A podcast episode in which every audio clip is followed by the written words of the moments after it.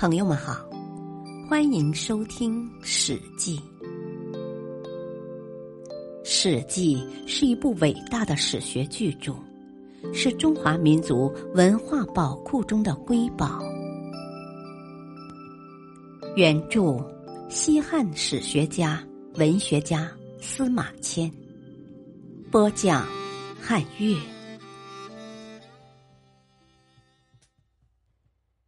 哲人凋落。公元前四八四年，孔子的学生冉有辅佐鲁国执政者季康子，打败了强大的齐军。季康子对冉有的军事才能十分钦佩，问他说：“哦，您的军事才能是从哪里学来的？”冉有告诉他说：“哦，是我的老师孔子教的。”季康子问：“哦，孔子的为人怎样呢？”冉有崇敬的说：“哦，他的学问博大精深，他的志向远大高尚，他淡于名利，一心只追求正道。”季康子说：“哦，我想请他回国，怎么样啊？”冉有高兴的说：“哦，那太好了。”季康子立即派使者去魏国接孔子。孔子终于回到了阔别十四年的鲁国。鲁国君臣都来向孔子请教治国的方法。鲁哀公问：“我怎样才能治理好国家呢？”孔子说：“哦，治理国家，首先必须选择贤能的大臣。”季康子问：“那鲁国盗匪成群，盗窃抢劫现象严重，怎样才能制止呢？”孔子说：“啊，如果执政者首先去掉贪欲，以身作则，提倡简朴，那么人们就会模仿学习。”到那时，就是张榜悬赏，人们也不会去偷盗抢劫了。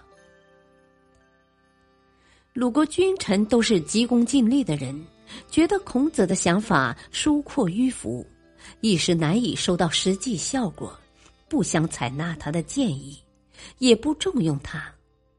孔子毫不在意，在家闭门著述，潜心研究古代典籍。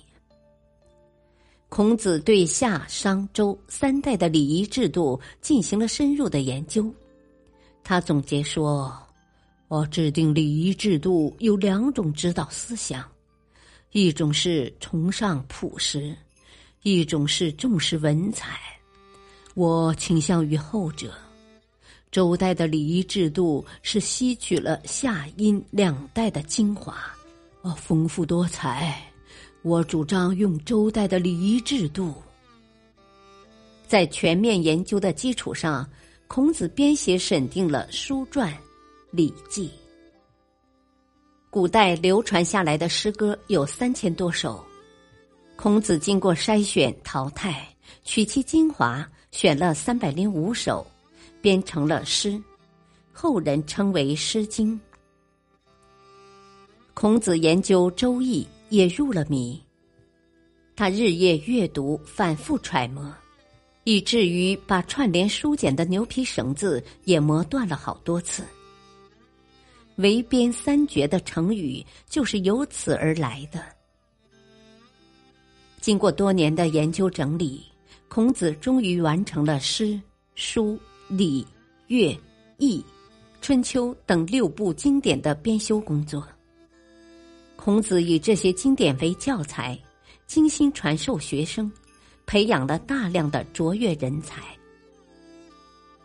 据说孔子门下有三千名学生，其中精通礼、乐、射、御、数、书这六种技艺的有七十二人，后代称为三千弟子、七十二贤人。鲁哀公十四年。公元前四八一年春天，鲁军带领群臣在原野中围猎，有人猎获了一头从未见过的怪兽。鲁国君臣都认为这是不祥之物，向孔子咨询这件事。孔子看了怪兽后大吃一惊，他说：“哦，这是麒麟，是难得现世的神物啊，怎么能打死他呢？”于是急忙将他取走，隆重的埋葬了他。孔子为麒麟的死感到伤心，他感到神圣的事物很难再出现在世间，这是天下的不幸。他长叹说：“唉，黄河上再不见神龙背来神图，落水上也再不见神龟驮来神书，我的主张也不被世人采纳了。”我也快升入天国了。时过不久，孔子最喜爱的学生子路在魏国被人杀害，孔子因此受了很大的打击，悲伤过度而患了重病。